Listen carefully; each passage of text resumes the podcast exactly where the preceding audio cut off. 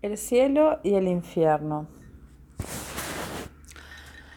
Hace un par de días vimos vivir y decidimos no grabar una conversación porque la película daba para por lo menos un año de curso de analizar las técnicas narrativas, de analizar las técnicas cinematográficas, en fin, nos quedamos como abrumados en la admiración de alguna manera. Pero hoy vimos el cielo y el infierno, al menos para mí la admiración no es menor, pero sí encuentro como algunas cosas sobre las que quiero hablar, algunos puntos en común que, me parece que, que no hay que prohibirse decir. En esta película está el secuestro del, del niño, del hijo del sirviente de la familia rica. Primero la cuestión de si el, el, amo va a pagar o no el rescate. Después cuando él finalmente lo paga, decide pagarlo y lo paga, aún arriesgando toda su prosperidad. Está la cuestión de la solidaridad que él genera en la población y en el cuerpo de policía, que se la juega entera, eh, se la juegan como no, no harían normalmente, hasta dar con el asesino y poder así retribuirle a este hombre su dinero y, su trabajo, su vida. Eh, es muy parecido al planteo en vivir, cuando él encuentra un sentido en la solidaridad y cuando su comportamiento se vuelve ejemplar, genera el amor de, esas madres que, pedían el, el, parque y que nadie les hacía caso, genera la admiración de, de sus compañeros de trabajo, dure lo que dure, y genera la esperanza de que alguien más vaya a tener una actitud de hacer realmente lo que hay que hacer. Y eso me parece, me conmueve muchísimo, me parece que es común a las dos películas. Sí, yo también pienso que hay puntos comunes eh, sorprendentes entre las dos películas, sorprendentes. En ambos casos se trata de un hombre que tiene que tomar una decisión absolutamente trascendente, de vida o muerte, y que para tomarla no tiene más para oír que su propia conciencia. No, tiene más referencia, no, hay un, una guía ética, tiene que encontrar en sí mismo la respuesta. Y los dos, los dos hombres toman esa, esa decisión que me parece que eso es característico de las dos películas, y que esa decisión parte las dos películas por el medio desde el punto de vista formal. Así como en Ikiru era hasta el momento en que el hombre, el viejo Watanabe enfermo, toma la decisión de qué hacer con lo que le queda de vida, y luego, después de una gran elipsis, que, cómo los demás se dan cuenta de qué fue lo que hizo con lo que le queda de vida. Eso en, el Ikiru. Y acá también la película avanza y hasta la mitad donde finalmente Gondo toma la decisión de que aunque sea aunque quede arruinado como empresario va a entregar ese dinero para que el hijo de su chofer sea devuelto por el secuestrador. En los dos casos. Es una decisión absolutamente trascendente de vida o muerte, igual que la de Ikiru, porque después de trabajar una cantidad de años de su vida, es un hombre en la mediana edad ya, para, para lograr hacerse una posición, tener que tirar todo porque el hijo de su chofer está secuestrado y le piden a él que entregue toda su fortuna, es una decisión terrible, es una decisión terrible, muy difícil de tomar y efectivamente, Kurosawa muestra que el personaje de Gondo, que es Toshiro Mifune, es muy difícil tomar esa decisión y va para atrás y para adelante en ella hasta que finalmente acepta. En los dos casos hay un quiebre en la forma de vida. Los dos tienen una existencia egoísta, basada en un caso en, la burocracia, en la actitud burocrática, en el otro en la avaricia, en, la ambición del hombre de negocios. Ambos quiebran con eso, quiebran por una postura humana, de solidaridad, de, de vivir la vida en un sentido diferente. Sí, y esa, esa decisión que toman eh, es una decisión que, como tú decís, efectivamente los cambia y los hace vivir otra vida mejor, que justifica de una manera más profunda eh, su, su, lugar en el mundo. Es curioso, pero cuando estaba diciendo esto me estaba acordando de que, de alguna manera, una obra que todos amamos y que hemos leído y, que se llama Lord Jim, también está centrada en una decisión, pero es una decisión terrible, la decisión más equivocada que puede tomar una persona en toda su existencia. Y efectivamente en Lord Jim también. Esa decisión, esa decisión terrible que toma Jim, parte la historia en, dos partes totalmente diferentes, ¿no? Sí, hay momentos sin vuelta atrás, ¿no? Exacto. Y bueno, formalmente las dos películas se dividen así al medio, absolutamente al medio.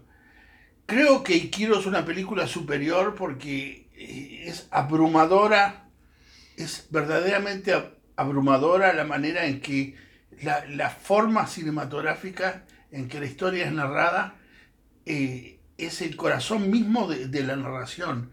Eh, toca directamente el, todo, todos los nervios y, todos los sentidos de la narración. Aquí da la impresión de que es de que la forma, la forma es más relajada, pero aún así, esa primera hora de la película eh, eh, que sucede eh, en la sala de, de, la casa de los Gondo, es, es abrumadora en la inteligencia cinematográfica. Es impresionante cómo funciona esa escena, la inteligencia con la cual teniendo 7, 8, 1, 2, 3, 4, 10 personajes sucesivamente cambiando de posiciones dentro de un mismo espacio, esa, esa, esa, esa, ese encuadre cinemascope consigue ir continuamente reencuadrándolos de una manera significativa. Se parece un poco a la escena del velorio, de, de vivir, ¿no? Esa coreografía de los Pero es más compleja en la película, en la película Cielo y el Infierno, porque porque esos personajes están muchísimo más dinámicos. En la, escena del velorio de, de, Ikiru todos tienen una posición que es fija finalmente. Aquí están los parientes, aquí están los, los, burócratas jefes, aquí están los compañeros de oficina, siempre están, cada uno tiene un lugar. Pues se mueven por el medio y, también. Y si se mueven, se mueven en función de esos lugares. Acá no, acá el espacio, el espacio es un espacio en blanco, no, no, no tiene referencias jerárquicas y, todo está en la dinámica misma de las posiciones de los cuerpos. Cada vez que la cámara reencuadra, todos los personajes se mueven poco o mucho lo necesario para que quede construido un nuevo cuadro en el, interior del cual hay una tensión dramática ordenada y perfectamente reconducida. Es, impresionante y uno que uno puede, uno puede prescindir de la historia y observar aquello como si fuera una coreografía mm. totalmente formal, es impresionante.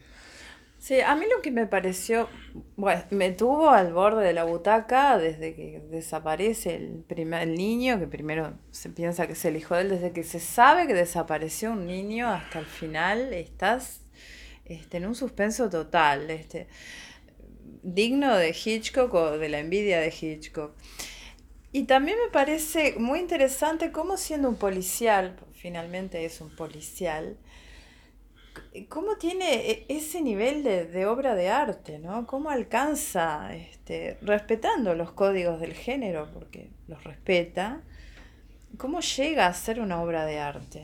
Me parece que por ahí es más difícil partiendo de, se me ocurre, capaz que vos no estás de acuerdo, partiendo de una estructura de, género, llegar al arte que partiendo de una cosa más libre, ¿o no? Es un prejuicio mío, capaz. No, no, no, lo pienso en esos términos. Lo que sí creo es que lo que juega acá un papel absolutamente predominante es la actitud formal de trabajo sobre la forma en toda esa hora que, sucede en, la sala de los Gondo, mm. eh, está absolutamente planificado cada uno de los movimientos de cámara, cada uno de los movimientos de los personajes, si está sentado o está parado, está mirando para allá o para acá, se mueve para aquí o para allá, en función todo el tiempo de la recomposición de cuadros que, hace, que, se hace con la cámara. Mm. Y ese trabajo, ese trabajo ese trabajo es un laburo, es, el trabajo del artista. ¿sí? Uno puede hacer la misma escena con el mismo contenido, eh, un empresario, eh, le secuestran al hijo de, su chofer y viene la policía y, y toman la decisión, le cuesta tomar la decisión. Podés firmarlo como quiera, podés firmarlo de la manera más chata y más sencilla como hace cualquier serie de televisión y se acabó la historia, no, y nadie se mueve un pelo pero Kurosawa no lo firma así. Kurosawa lo firma con una coreografía cuya belleza formal trasciende el contenido de la escena y te pone en, una situación que no sos consciente como espectador, como no sos consciente como eh, cuando te paras frente a una gran pintura en un gran museo y, la mirás, no sos consciente de todo el arte que hay, de todo el trabajo del artista. Acá tampoco. Pero vos sentís que hay una cosa que trasciende que trasciende, que aquello es de una perfección y una belleza que no... es la misma escena, sí, capaz que la filmás mañana, esta misma novela, porque es una novela, calculo, lo, la, filma otro director y, no se toma la molestia de hacer todo el complejísimo juego de movimientos de cámara y de personajes. y sin embargo, este mm. sí lo hace. Y ese plus es arte. Es el arte. Y no es, y no es gratis, no es que pudiera ir o no ir porque si, si no va, da lo mismo que si va. No. Cuando tú estás viendo la película hecha por un artista, por Kurosawa, con todo el trabajo formal que tiene esa escena, hay algo que tú estás recibiendo que no lo recibís si es una, filmación común y corriente. Y ese algo no es tan fácilmente definible en palabras, pero sí en términos de, la manera como, como recibís cómo recibís el impacto de la escena. Sí, a mí me impresiona también eh, la dirección de actuación. Este, la escena final con este psicópata que se convierte en un monstruo, esa exacerbación de la actuación. Eh, me, parece impresionante, porque uno está harto de ver películas de psicópatas y todos son más o menos lo mismo y todos no te dicen nada, la mayoría no te dicen nada. Este es un monstruo, a ver, tú lo ves y es un monstruo. Este, y, y me encanta el discursito que hace, pues yo no te voy a contar las desgracias de mi vida, porque no es tampoco en un pseudo psicoanálisis este, resolver eh, este asesino por odio, por ni siquiera en un pseudo marxismo de, la diferencia social, que juega y que está y que aparece muy inteligente, pero eso no dice todo. No dice todo esa persona. Esa persona es esa máscara horripilante, es el horror.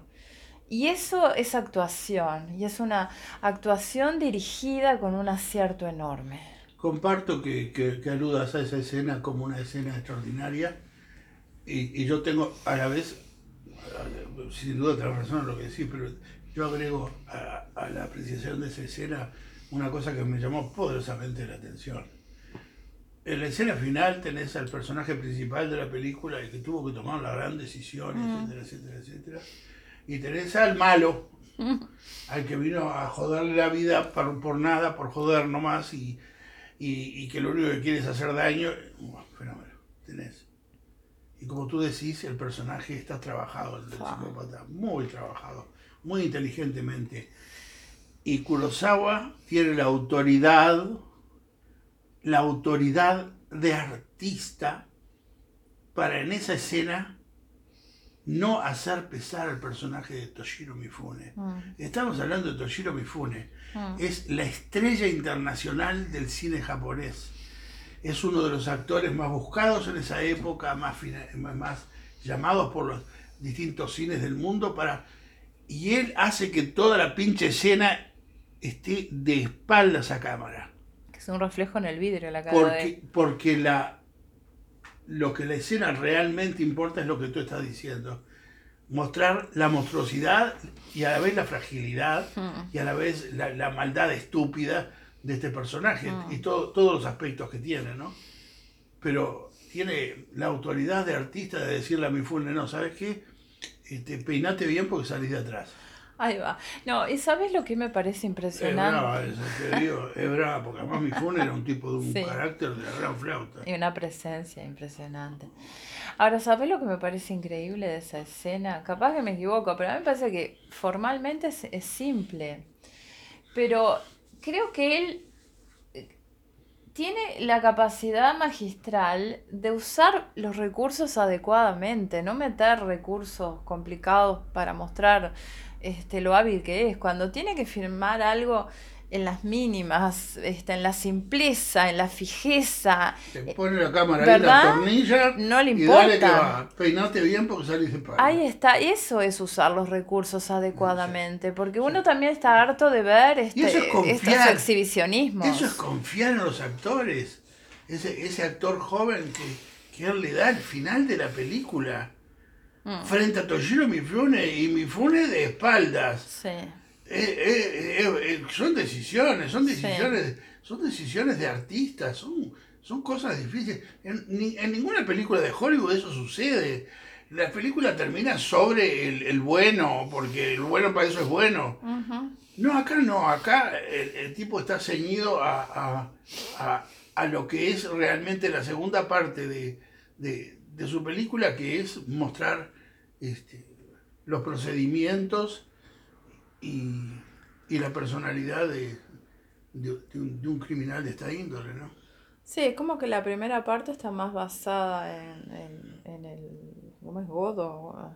Cuando, El personaje que hace Toshiro Mm. Mifune, y la segunda parte está basada en este criminal, sí. En fin, yo, yo creo que la, la, la película, la- El cielo y el infierno no me parece una película eh, eh, tan absolutamente potente como es Ikiru, que es un- una película que no tiene un, un centímetro cuadrado ni un segundo de, de, de debilidad formal. Mientras que en el cielo y el infierno hay un momento en el cual, bueno, comienza toda la cacería del, Sí. del secuestrador. Y bueno, sí, hay, hay muchas cosas que son de alguna manera convencionales, por más que están filmadas con mucha dinámica. Con Porque es un policial. Exacto, entonces tí- eh, eh, rinde, eh, él ri- eh, ri- rinde el tributo al género eh, en, en- en escenas que están basadas en, en la dinámica de la, la búsqueda, los detalles de la cacería de- del criminal, ¿no? Entonces, Sí. de alguna manera, eh, es más débil que, que Ikiru. Pero si la pero, sí. pero son tan profundas una como la otra. Y si la comparás con otros policiales, ahí ya la No, cosa cambia. Va para arriba. Ahí ya la cosa cambia, tenés que compararlo con policiales muy especiales, ya muy, muy post, eh, post Hollywood, ya más complejos. Quiero decir, podés, sí, lo podés comparar con el Círculo Rojo, el, el- el policial magistral de Jean-Pierre Melville. Eh, Lo podés comparar con eso, ¿no? Pero si no, si no, es una película de otro nivel, ¿no? Es muy difícil encasillarla y meterla prepo dentro del género, ¿no? Sí. Pero por eso en particular me parece interesante cómo puede ser una película de género y una obra maestra. Digo, más allá de que puedas decir que te guste más la otra, no deja de ser una obra maestra. No deja de ser una obra maestra. Y la- lo como te decía, para mí personalmente que, que eh, me encanta observar el trabajo de la puesta en escena, de la puesta en imagen, de la puesta en cuadro, como dicen los franceses. Mm, Este, la primera hora de la película me parece alucinante. sí. te quedan ganas como de agarrar la película y ponerte a mirarla eh, cuadro por cuadro, encuadre por encuadre, para mostrar cómo están enchufados el uno y el otro en una corriente tan absolutamente fluida que, que, es como si estuvieras mirando eh, los nenúfares de Monet, ¿viste? Sentís moverse el agua debajo de las plantas en, un estanque. Acá es lo mismo, es, una, de una suavidad y de, una, de, una, inteligencia y de una fluidez la imagen que no puedo creerlo.